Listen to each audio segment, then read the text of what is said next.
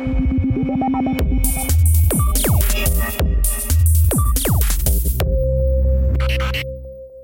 Herzlich willkommen zu einer neuen Folge von Beyond 48 Talk. Ich freue mich sehr, dass Hanno Renner von Personio heute bei uns ist. Äh, hallo Hanno. Hallo Daniel. Und äh, wir wollen heute ein bisschen über zum einen Personio sprechen, ähm, was ihr da eigentlich genau macht, äh, und zum anderen aber uns auch darüber unterhalten, wie sich eigentlich die Arbeitswelt allgemein verändert und auch welche Rolle digitale Trends und digitale Technologien oder Plattformen dabei eine Rolle spielen. Und ähm, ja, ihr habt, äh, wann habt ihr Personio gegründet? Ähm, wir haben Personio gestartet, also ein bisschen über Prozess natürlich, aber äh, 2015, Mitte 2015, also vor gut dreieinhalb Jahren äh, begonnen. Damals äh, war ich noch am Ende vom Studium. Äh, das waren so die ersten Schritte, die wir damals gegangen sind und dann so richtig, würde ich sagen, offiziell Anfang 2016, also gut drei Jahre jetzt.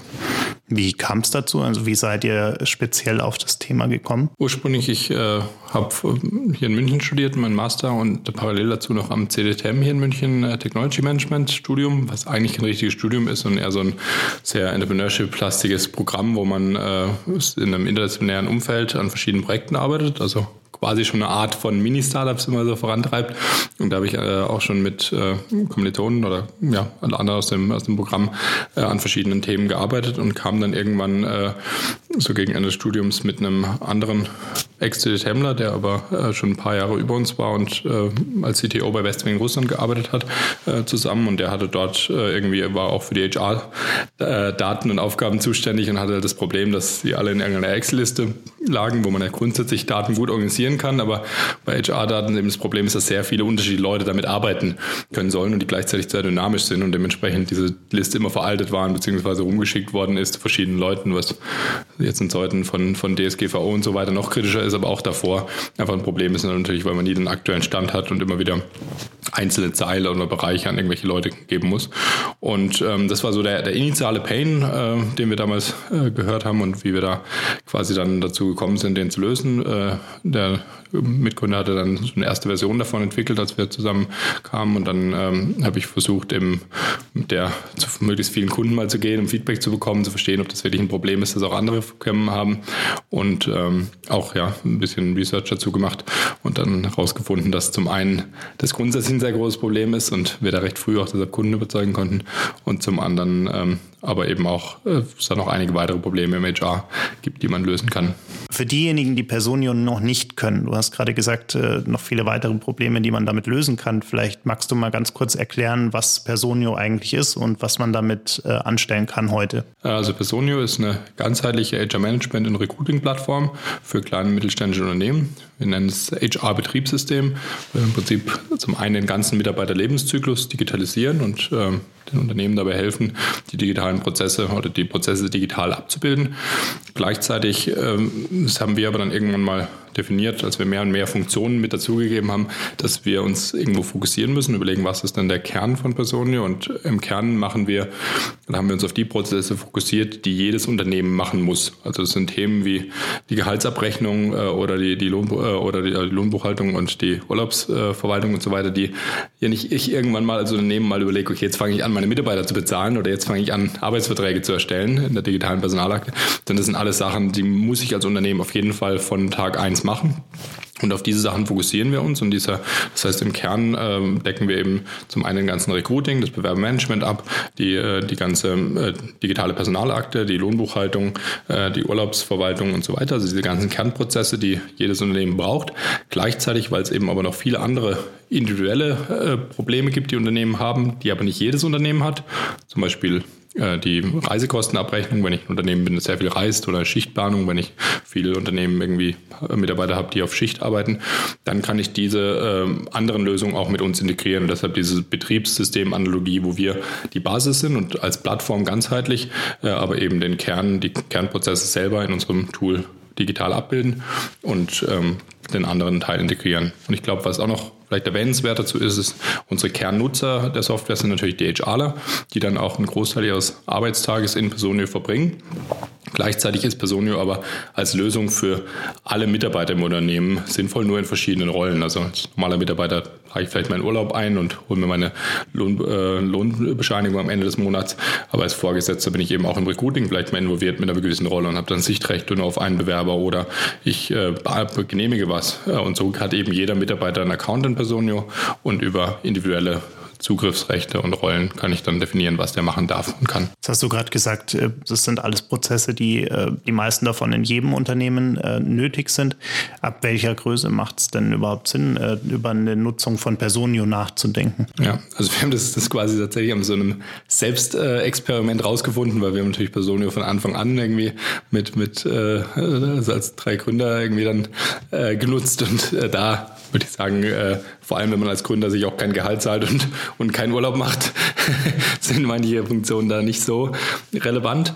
Äh, und dann haben wir, sind wir jetzt gewachsen auf aktuell 160 Mitarbeiter und haben da immer mehr äh, gemerkt, welche Funktionen an welchem Zeitpunkt immer wichtiger werden. Und ich würde sagen, grundsätzlich ähm, für, für, für unsere, wenn ich auch unsere Kunden anschaue, geht es so los ab ungefähr 10 Mitarbeitern, dass die Sachen wirklich Sinn machen. Unser Pricing hängt sowieso auch an, den, an der Größe des Unternehmens. Das ist viel günstiger für ein, für ein kleines Unternehmen. Dementsprechend lohnt sich das da oft schon ähm, ab 10, 15 äh, Mitarbeitern. Ähm, richtig, dass man ohne eine gute Software, glaube ich, langfristig nicht gut auskommt, ist wahrscheinlich so ab 20, 30, 40 Unternehmen, äh, Mitarbeitern und dann alles später, äh, ja, ist, ist dann, würde ich schon fast sagen, äh, ein Must. Und da will ich jetzt nicht nur von Personen sprechen, sondern einfach eine digitale HR-Software heutzutage einzuführen. Wie groß ist heute das größte Unternehmen von der Mitarbeiterzahl, das euer Tool nutzt? So eins der größten Unternehmen, das ich jetzt nennen kann, weil es auch sowieso ein offener äh, offizieller Referenzkunde bei uns ist, ist HelloFresh. Die haben so 1500 Mitarbeiter, Wir haben noch andere, die ein Tick größer sind äh, als sie, aber im Endeffekt ist das so unser, unser Rahmen von diesen 10, 20 Mitarbeitern, wo es langsam losgeht, äh, zu, äh, zu eben so 1000 bis 2000 vielleicht, äh, aber eigen, äh, weil das eben der, äh, der Kernbereich ist die, an Unternehmen, die oft bisher noch gar nichts haben, wo es einfach keine guten, bezahlbaren, modernen, aber gleichzeitig schnell implementierbaren Lösungen gibt. Ähm, und oben drüber ähm, im Enterprise-Bereich und Richtung die BMWs und Siemens dieser Welt, die sind für uns nicht relevant, das ist nicht die Zielgruppe, für die wir das Produkt optimieren. Jetzt seid ihr ja, wie du gerade schon gesagt hast, selbst sehr schnell gewachsen, habt mit, äh, mittlerweile 160 Mitarbeiter. Wie habt ihr es denn geschafft, äh, bei diesem starken Wachstum auch wirklich äh, auch auf die Unternehmenskultur zu achten und äh, auch ein, ein, ein vernünftiges Miteinander zu, äh, herzustellen? Ähm, also ich glaube, das sind viele Sachen, die, die da mit reingespielt haben, aber auch weiterhin immer weiter laufen. Das ist, glaube ich, kein abgeschlossener Prozess. Ich glaube, grundsätzlich fängt es natürlich davon, äh, damit an, welche Mitarbeiter äh, man einstellt und, und warum und wie man auch diesen Prozess äh, gestaltet. Und wir haben den schon relativ früh ähm, so einen fünfstufigen Prozess implementiert, wo erst unsere HR-Abteilung äh, sich natürlich mit den Kandidaten auseinandersetzt und inhaltlich deren Motivation und so weiter abfragt und auch so eine erste Entscheidung fällt, ob die grundsätzlich passen können. Und danach haben wir mit einem äh, erst Teamlead-Interview, der rein fachlich äh, eben schaut, passt die Person zu den Anforderungen, die ich habe, äh, die ich erfüllen muss. Und dann haben wir eben noch drei weitere Stufen, die so ein bisschen quasi dazu helfen sollen, die, äh, die richtigen Leute auszusortieren. Und das ist einmal ein Peer-Interview, wo wir einfach Mitarbeiter, Kollegen, äh, die zukünftig in dem Team äh, mit, der, mit dem neuen HR arbeiten würden, zusammenbringen und sich austauschen lassen, was auch dabei hilft, dass der neue Mitarbeiter sich ein gutes Bild schaffen kann, auch selber selektieren, sind das Leute, mit denen ich arbeiten will. Äh, dann ein Value-Interview, ähm, wo wir ein einen anderen VP oder Head of and, äh, aus einem anderen Bereich, der gar nichts mit dem Hire zu tun hat und wenn ich anbeißt, äh, sagt, passt die Person zu Personio und passt die zu unseren was wir vor allem Operating Principles nennen, äh, die eben nicht so sehr sind. Die Person kann, ein sehr diverses Team, jetzt nicht nur von Nationalitäten, wo wir irgendwie, glaube ich, 27 verschiedene Nationalitäten haben und männlich, weiblich und alt, jung. Äh, das heißt, das ist, hat damit gar nichts zu tun mit den Werten äh, oder es geht nicht darum, habe ich Lust mit der Person Kaffee trinken zu gehen, sondern es sind wirklich Operating Principles, wie eben Driven by Impact. Ist das eine Person, die die Lust hat, was voranzutreiben und motiviert ist in auch jetzt 150 Mitarbeiterunternehmen, kann man bei uns, glaube ich, ich, viel mehr bewegen als einzelne Personen, als vielleicht in, in einem sehr viel etablierteren Unternehmen mit festgefahrenen Strukturen. Und das sind eben Beispiele, nach denen wir dann suchen. Und abschließend gibt es noch ein, ein Founder-Interview, wo ich oder meiner Mitgründer sich mit jedem HR auch unterhält, meistens sogar zu zweit. Ähm, das heißt, ich spreche eigentlich auch mit jeder Person, die wir einstellen, plus die vielen Kandidaten, die wir davor brauchen, um jemanden einzustellen. Ähm, und das ist äh, sicherlich, jetzt habe ich das ziemlich ausgeführt, aber das ist, weil ich es auch glaube, es eine der wichtigsten Sachen ist, um da für eine gute äh, Kultur eine gute Grundlage zu schaffen, dass man die richtigen Leute an Bord hat. Und dann äh, geht es natürlich in verschiedene andere Weisen, wie wir, wie die Organisation strukturiert ist, dass die Leute wirklich auch diesen Impact spüren und äh, haben können durch äh, viel, viel Ownership, ähm, aber auch ähm, Sachen wie das einfach mit zu messen, genauso wie ich meine, meine Lead-Zahlen messe, meine Kundenzahlen halt auch zu, zu messen, wie läuft es denn gerade im Team und dafür machen wir einmal im Quartal eine Engagement-Survey von unserem HR-Team, wo wir dann verschiedene Sachen, die uns wichtig sind, wie eben Ownership, Transparency, ähm, Verständnis der Ziele, ähm, Alignment der Ziele und so weiter in verschiedenen Kategorien, auch Leadership, ähm, uns bewerten lassen, als Unternehmen sozusagen bei allen Mitarbeitern und dann hinterher uns immer ein, zwei Bereiche rauspicken, wo wir sagen, das sind wir jetzt vielleicht auf einer Skala von 1 bis 5 gerade, ich glaube, die schlechteste Score beim letzten Mal war 3,8 und dann überlegen wir, wie können wir den auf 4,5 oder sowas kriegen, wie die, wie die anderen Bereiche. Jetzt hast du ja gerade schon so ein paar Prozesse angeschnitten, ähm, die durchaus in ein modernes äh, Umfeld äh, reinspielen, also Stichwort Arbeitskultur. Es sprechen ja viele Unternehmen immer ganz groß über das Buzzword New Work und ähm, alles, was da irgendwie so dranhängt. Äh, Jetzt seid ihr ja ein Unternehmen, was ziemlich nah an dem ganzen HR-Thema natürlich dran ist und zum anderen äh, dank der eigenen Lösung auch äh, zumindest schon mal sehr digitalisierte, moderne Prozesse hat. Ähm, aber was bedeutet New Work für euch speziell in, in eurem eigenen Arbeitsumfeld? Ja, also ich glaube, mir fällt es in einem gewissen Maße immer schwer zu bewerten, weil ich Old Work nicht kenne sozusagen, weil ich einfach, also ich habe aus dem Studium raus, wie vorher erwähnt, gegründet. Heißt, ich habe natürlich verschiedene Praktika und so weiter mal äh, gemacht oder Werkstätten-Tätigkeiten, aber äh, nie jetzt mal Vollzeit irgendwo vor Personio gearbeitet. Äh, nichtsdestotrotz kriege ich natürlich ein bisschen was mit, auch von unseren Kunden, äh, wenn wir denen bei der Digitalisierung helfen. Und äh, ich denke, was, was bei, bei New Work äh, mit reinspielt, ist zum einen natürlich, dass man digitalen Tools arbeitet, dass man eben, und das erwarten, glaube ich, viele junge Leute heutzutage, eben dann meinen Urlaubsantrag digital anreichen kann und äh, meinen Stand einsehen kann und viele andere Sachen. Das ist jetzt auf HR bezogen, aber es gilt in vielen anderen Bereichen wie in anderen Kollaborationstools auch, dass ich mit Sachen wie Google Slides arbeite, wo ich zusammen an einer Präsentation arbeiten kann und nicht irgendwelche versionierten Dateien in der Gegend rumschicke. Also ich glaube, das sind alles so Grundlagen-Sachen, aber ich glaube, es geht eben viel mehr auch darum, wie man äh, dieses Ownership der Leute schafft, was ich vorher kurz erwähnt habe. Wie schafft man, baut man auch eine Organisation auf, in denen die Leute das Gefühl haben, sie, sie verstehen, warum sie hier da sind und äh, wie sie auch zu dem großen und ganzen Unternehmensziel beitragen. Dazu muss man auch sehr viel Transparenz leben.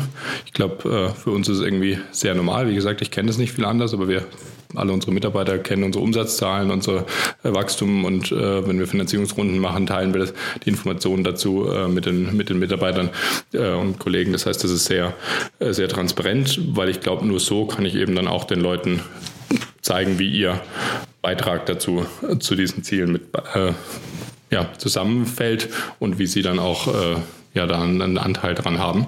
Und ähm, das ist, glaube ich, auch ein Effekt, den man einfach braucht, um, um dann wirklich Leute zu haben, die sich da ja in, in diesem Umfeld wohlfühlen. Jetzt habt ihr ja vor kurzem erst eine Investmentrunde abgeschlossen. Ähm, was sind denn eure Learnings aus der Zusammenarbeit auch mit Investoren? Ähm, wenn, wenn jetzt euch ein junger Gründer fragen würde, der vielleicht gerade loslegt und über die ersten Investmentrunden nachdenkt oder die überhaupt mal darüber nachdenkt, Geld von Investoren einzusammeln, welche Tipps würdest du ihm äh, mit auf den Weg geben? Ähm, also wir haben sehr, sehr gute Erfahrungen gemacht mit Investoren.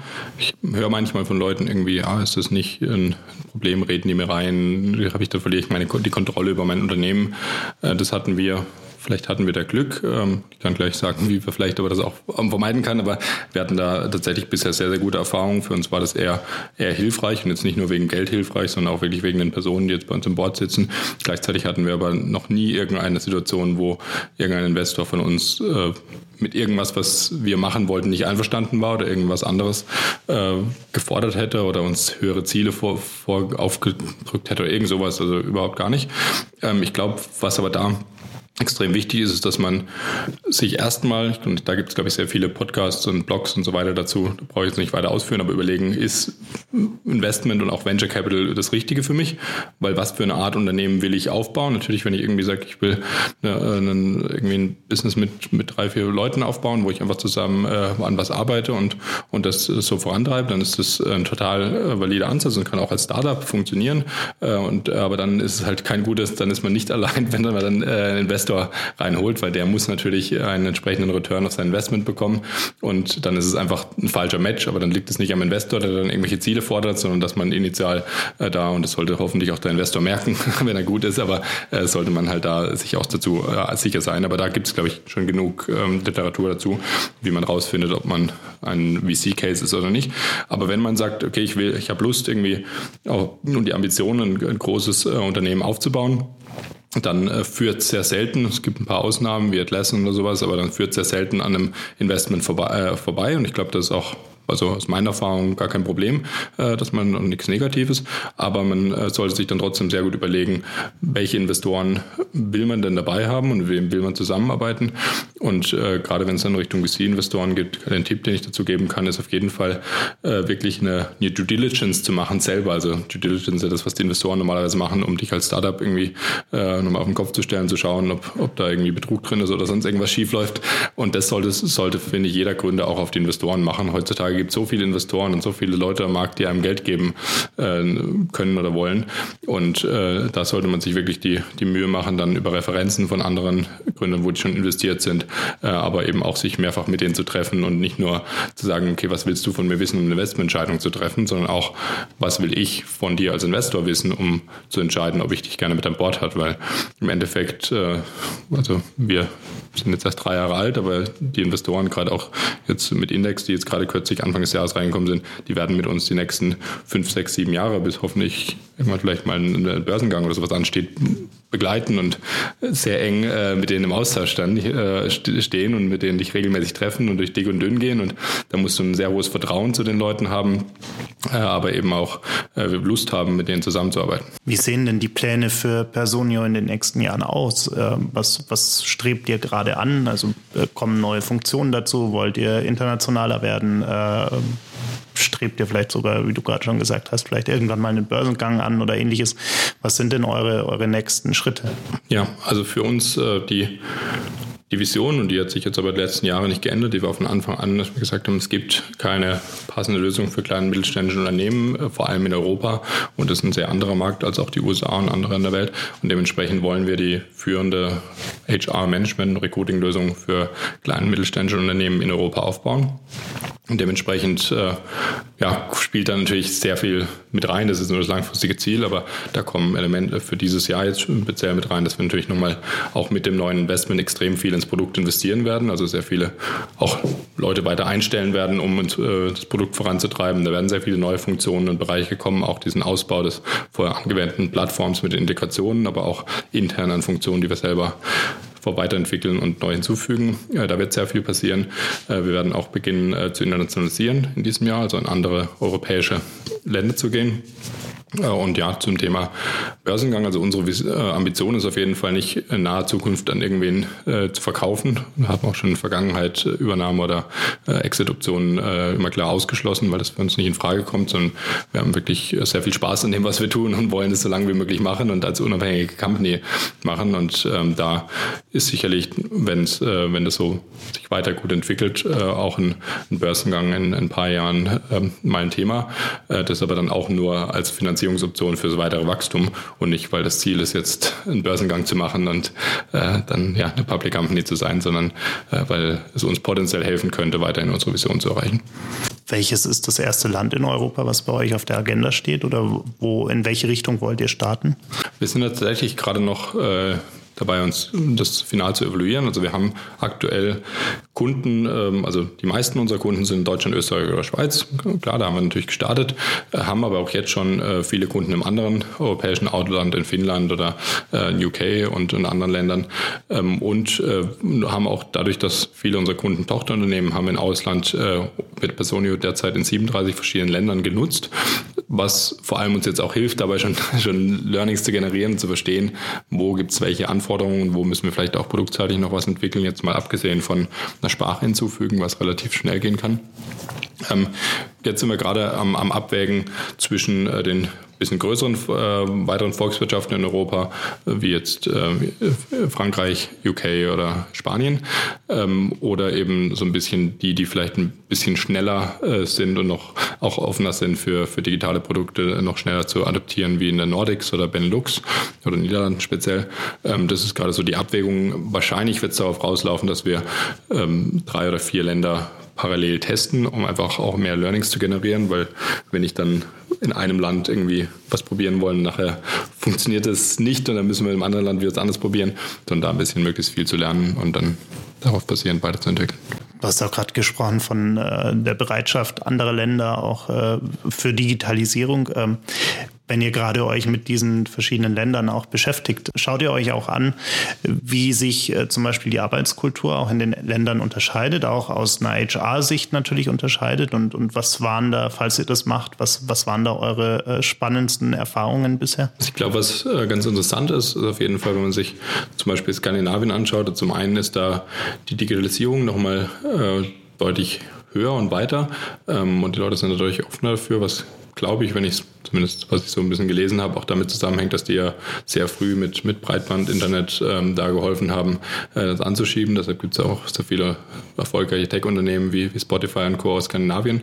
Gleichzeitig haben die aber auch historisch ganz andere äh, Arbeitsweisen dort, wie zum Beispiel die komplette Gehaltstransparenz, die man in, in Skandinavien hat, wo man einfach einsehen kann, was der Nachbar verdient. Ähm, was ich zumindest einen aus Unternehmensperspektive ähm, interessant und spannend finde, weil das natürlich bei uns schon immer so ein Thema ist, dass wir die Gehälter so versuchen zu gestalten, dass selbst wenn, und Mitarbeiter sprechen natürlich auch jetzt miteinander manchmal darüber, äh, dass, dass dann das einfach trotzdem fair wirkt, aber trotzdem ist natürlich in Deutschland in unserer Kultur das was, wo man, wo es auf keinen Fall offen darüber gesprochen wird. Ähm, ja, ich bin noch mal gespannt, wenn wir dann die ersten äh, mehreren skandinavischen Länder äh, haben, ob die dann auch einfach, was in Personio technisch theoretisch möglich ist, als Kunde einfach die Gehälter nicht nur für HR, sondern für alle Mitarbeiter freischalten, dass jeder das immer einsehen kann. Ähm, das wird dann werden wir noch sehen. Aber das ist auf jeden Fall interessant zu sehen, wie das in anderen Ländern ist. Also fehlt uns auch in Deutschland vielleicht an der Stelle so ein bisschen Transparenz, äh, um auch vielleicht das Miteinander im Unternehmen ein bisschen fairer zu machen? Also ich weiß es nicht, ob ich es äh, sagen würde, okay, das machen wir in Deutschland falsch und das ähm, wäre so viel, viel besser. Ich habe auch dazu, ich war ein paar Mal in Schweden, aber nicht, nicht mal länger und habe die dort nie gelebt und gearbeitet und wirklich zu sehen, was die, die Vor- und Nachteile davon sind. Ähm, ich glaube schon, dass es so ein bisschen ähm, aber das hat jetzt weniger im Unternehmen, sondern glaube ich einfach gesellschaftlich hat es einige Vorteile, wenn das dann nicht so ein, Neideffekt ist und so ein, was verdient der und dann versucht jemand irgendwie mit einem großen Auto zu, das Gefühl zu vermitteln, dass er irgendwie viel Geld hat und dass es irgendwie so viel sich darum dreht. Ich glaube, da kann man schon ein bisschen was von abschauen, dass das, die Skandinavier da einfach ein bisschen entspannter mit diesem ganzen Thema umgehen und das gar nicht so zentral ist. Ähm, aber sonst äh, ja, weil kann ich nicht sagen, ob das für Deutschland jetzt besser wäre oder auch für die, für die Arbeitskultur oder wie sich das entwickelt wäre. Was ja auch ein großer Unterschied ist, gerade in den Nordics, ist das Thema Überstunden. Äh, wenn man sich anschaut, dass äh, hier immer noch in vielen Unternehmen derjenige, der viele Überstunden macht, der irgendwie äh, möglichst lang und oft da ist, äh, immer noch dafür ein Stück weit gewürdigt wird, während in den Nordics teilweise die, die Ansicht genau umgekehrt ist, äh, dass, dass diejenigen, die eben viel zu viel arbeiten, einfach unproduktiv sind äh, und, und sich eher schaden und dem Unternehmen auch irgendwie schaden. wie ist, wie ist deine Meinung zu dem Thema? Ich glaube, es ist ein äh, insofern, also kann man es nicht ganz schwarz und weiß sehen, weil äh, wenn man, äh, es gibt sicherlich viele Leute, die eben einfach ganz viel arbeiten, weil es weil sie nicht effektiv arbeiten. Es gibt aber auch andere Leute, ähm, und ich habe bei uns in, in unserem Unternehmen sicherlich auch äh, viele Leute, die viel arbeiten, aber extrem produktiv sind und nicht, weil sie ineffizient sind, sondern weil sie einfach sagen, okay, da kann ich noch mehr voran, äh, voran bewegen. Und den, diesen Unterschied muss man natürlich sehen und nicht einfach nur schauen, wie viel arbeitet jemand, ähm, aber natürlich auch verstehen, was, äh, ja, was, was bringt die Person dabei raus. Und ich glaube, da sind besonders eben Themen wie, was ja auch Teil ist, das äh, von New Work oder verschiedenen modernen Organisationsstrukturen zumindest sind, Themen wie die OKRs eben sehr spannend, wo man einfach mehr und mehr auch über den Output spricht und ähm, was sind eigentlich, was ist das, was wir erreichen wollen. Und das ist auch, was wir gerade, das war auch so ein Learning, also wir haben mit OKRs gestartet und haben dann oft ähm, sehr, sehr schlecht die Ziele eigentlich gemessen und haben viel, viel über Input äh, gesprochen und gesagt, okay, wir wollen das und das und das machen. Aber was soll eigentlich der, der Output sein? Und dann, äh, wenn du aber mehr darüber nachdenkst, naja, was wir wollen, das jetzt ähm, vielleicht auf Marketing mal so einem greifbaren Beispiel zu machen, wenn ich im Marketing eine äh, eine, Market, eine Content-Marketing-Kampagne äh, mit Videos äh, erstelle, dann kann ich mir als Ziel setzen, ich will zehn Videos erstellen äh, und, äh, und dann irgendwie das reinschreiben und dann habe ich am Ende des Monats zehn erstellt oder vielleicht sogar zwölf und bin total stolz. Ähm, aber das ist ja eigentlich nicht, ich erstelle ja keine Videos, weil ich Videos erstellen will, sondern weil ich ein Ziel habe, zum Beispiel Leads zu generieren. Und wenn ich eben viel mehr über ähm, das Ziel äh, nicht formuliere, erstelle zehn Videos als Content-Marketing-Maßnahme, sondern äh, generiere 500 Leads durch Premium Premium-Content oder irgendwie sowas, dann äh, kann ich damit wirklich das Ziel messen, kann schauen, wie komme ich da effizient hin und vielleicht äh, kann ich fünf Videos generieren, die aber viel schlauer sind oder ich kann was ganz anderes machen oder ich merke nach zwei Videos, dass nicht die, das Video überhaupt ganz das richtige Medium ist, aber messe trotzdem, ob das eigentliche Ziel erreicht wird. Und ich glaube, das ist, um jetzt wieder den Bogen zurück zu deiner Frage zu schlagen, ein ganz guter Weg, äh, wenn man solche Output-driven äh, oder Outcome-Ziele setzt, dann äh, kann man da viel mehr auch rausfinden, was ist produktive Arbeit und das kann auch trotzdem heißen, jemand arbeitet 50 Stunden, ist aber wahnsinnig produktiv oder es kann heißen, jemand ist eben äh, nicht produktiv und dann sollte man eher daran arbeiten. Eine Frage, die ich momentan sehr spannend finde und äh, auch gerade auf unserem 48 Forward Festival äh, erfolgreichen Gründern auch gestellt habe, ähm, was glaube ich immer so ein bisschen unter den Tisch fällt. Ähm, wir reden immer alle über New Work, wir reden über, über tolle neue Arbeitswelten. Ähm, die Gründer von Unternehmen machen sich für sich selbst aber da oftmals relativ wenig Gedanken. Natürlich, die brennen sehr für ihr Thema, ähm, aber es ist gerade in der, in der deutschen Gründerszene hat man immer so das Gefühl, jeder muss am besten äh, 20 Stunden am Tag arbeiten äh, und äh, wer nicht irgendwie Überstunden bis zum geht nicht mehr macht, äh, der, der wird auch nicht erfolgreich sein äh, und äh, wer nicht nur für seine Firma lebt, der wird es auch nicht schaffen und, und all diese, diese Parolen, die da in dieser ganzen Startup-Welt momentan durch die Gegend schwirren, ähm, haben ja eigentlich nicht wirklich viel mit, mit dem Gedanken von New Work oder einer sich verändernden äh, Arbeitswelt zu tun, sondern sind ja eher sehr, sehr traditionell. Ähm, was, was bedeutet New Work für dich persönlich, für dein Arbeiten in deiner Firma und äh, wie achtest du vielleicht auch selbst darauf, dass du ähm, durchaus auch noch sowas wie eine äh, Work-Life-Balance hast? Äh, ja, ich habe selber tatsächlich nicht eine besonders gute Work-Life-Balance oder wenn man das so danach, äh, also nach dieser klassischen Methodik messen will. Ich glaube, es hängt ein bisschen ähm, davon ab. Ich glaube, es sollte nicht ein zwanghaftes, ich arbeite einfach viel, ähm, weil ich jetzt irgendwie mich damit brüsten kann, wie viel ich gearbeitet habe. Ähm, ich selber bin das sicher kein, äh, jetzt nicht sehe mich nicht als Vorbild, weil ich irgendwie 80, 90 Stunden äh, die Woche im Büro verbringe. Gleichzeitig ist es für mich eben derzeit, und das ist natürlich auch meinem, äh, meiner Situation geschuldet, ich komme komm aus dem Studium, bin Single, äh, mach, äh, für mich ist Personio gerade so mein, mein Hauptlebensmittelpunkt und dementsprechend verbringe ich da natürlich die meiste Zeit, aber nicht, weil ich irgendwie das Gefühl habe, ich muss das machen, um entweder mir irgendwas zu beweisen oder, ähm, oder weil es irgendwie ja, einfach sein muss, sondern weil ich einfach wahnsinnig viel Spaß dabei habe und ich manchmal eben am Wochenende ähm, oder sehr oft am Wochenende dann denke, na, ich könnte jetzt äh, Skifahren gehen und ich bin leidenschaftlicher Skifahrer oder Wintersportler, aber habe auch total viel Spaß, jetzt ins Büro zu gehen und an diesen Themen zu arbeiten, weil das ja für mich ein krasses Privileg ist, dass ich einfach in diesem, diesem Umfeld arbeiten kann und da so viele Sachen voranbringen kann. Dementsprechend fühlt sich für mich einfach nicht so viel nach Arbeit an und deshalb habe ich da wahnsinnig viel äh, Spaß dabei. Und was natürlich noch dazu kommt, ist, ähm, und das ist, glaube ich, was, was halt oft bei Gründern mit reinspielt. Ähm, ich bin jetzt äh, ja, gerade 29 geworden, hab, äh, komme aus dem Studium raus. Ich habe noch nie ein 150 oder 160 Mann Unternehmen geführt und deshalb ist man da sicherlich auch nicht so ähm, wie jetzt ein Manager, der das 20 Jahre gemacht hat, dass man sich da komplett strukturiert hat, sondern muss permanent auch dieses, dieses Lernen und dann irgendwie und viele Sachen, die jetzt gerade strategische Art sind, das habe ich einfach noch nicht hingekriegt, die in meinen Alltag unterzubringen. Deshalb sitze ich ja dann abends von, von acht bis, bis elf da und arbeite an den Themen, die mir auch total Spaß machen oder am Wochenende, äh, weil ich da die Ruhe dafür brauche und das halt äh, in dem Trubel des Alltags bisher nicht unterbringen. Ähm, und ja, wie gesagt, solange es mir so viel Spaß macht und äh, das geht, äh, mache ich das auch gern weiter. Äh, denke aber auch, ähm, klar gibt es da sicherlich Leute und da würde ich eher die bewundern, die das einfach gut hinkriegen, langfristig äh, da auch äh, den gleichen, auch wieder einen Output zu erzielen, ähm, ohne vielleicht ganz so viel zu arbeiten. Aber wie gesagt, mir macht es aktuell sehr viel Spaß. Ich äh, krieg's trotzdem noch hin, äh, fast einmal am Tag Sport zu machen, meistens halt früh morgens oder, oder dann abends äh, oder mal zwischen rein. Und das ist für mich ein wichtiger, das reicht mir als, als Balance aktuell. Ähm, und wenn es dann irgendwann mal sich verändert und man vielleicht Familie, Kinder oder irgendwas hat, dann sollte es natürlich ein bisschen anders aussehen. Als Abschlussfrage vielleicht noch, wenn du einen Wunsch frei hättest an Unternehmen, die für euch auch als Kunden in Frage kommen von der Größe her, wenn es um HR-Prozesse geht, wenn es um generell die Denkweise rund um HR geht, äh, welchen Wunsch hättest du an, an diese Unternehmen? Ich glaube, viele Unternehmen machen das schon und viele unserer Kunden auch, aber ich glaube, was, was ich manchmal schon sehe, ist so ein bisschen dieses Festhalten an wie ein Prozess bisher gemacht wurde oder gelebt wurde und den dann genauso weiter behalten zu wollen, was nicht heißt, dass unsere, unsere Software ist sehr flexibel und passt sich an, an die viele Gegebenheiten an und das, dafür haben wir es auch gebaut, weil wir wissen, jedes Unternehmen ist ein bisschen anders, aber es gibt trotzdem manchmal Sachen, die einfach wenig Sinn machen und da teilen wir natürlich auch gerne die Best Practice von den über 1000 Kunden, die jetzt bisher Personen nutzen, um äh, dann zu verstehen oder um den Leuten das weiter zu empfehlen.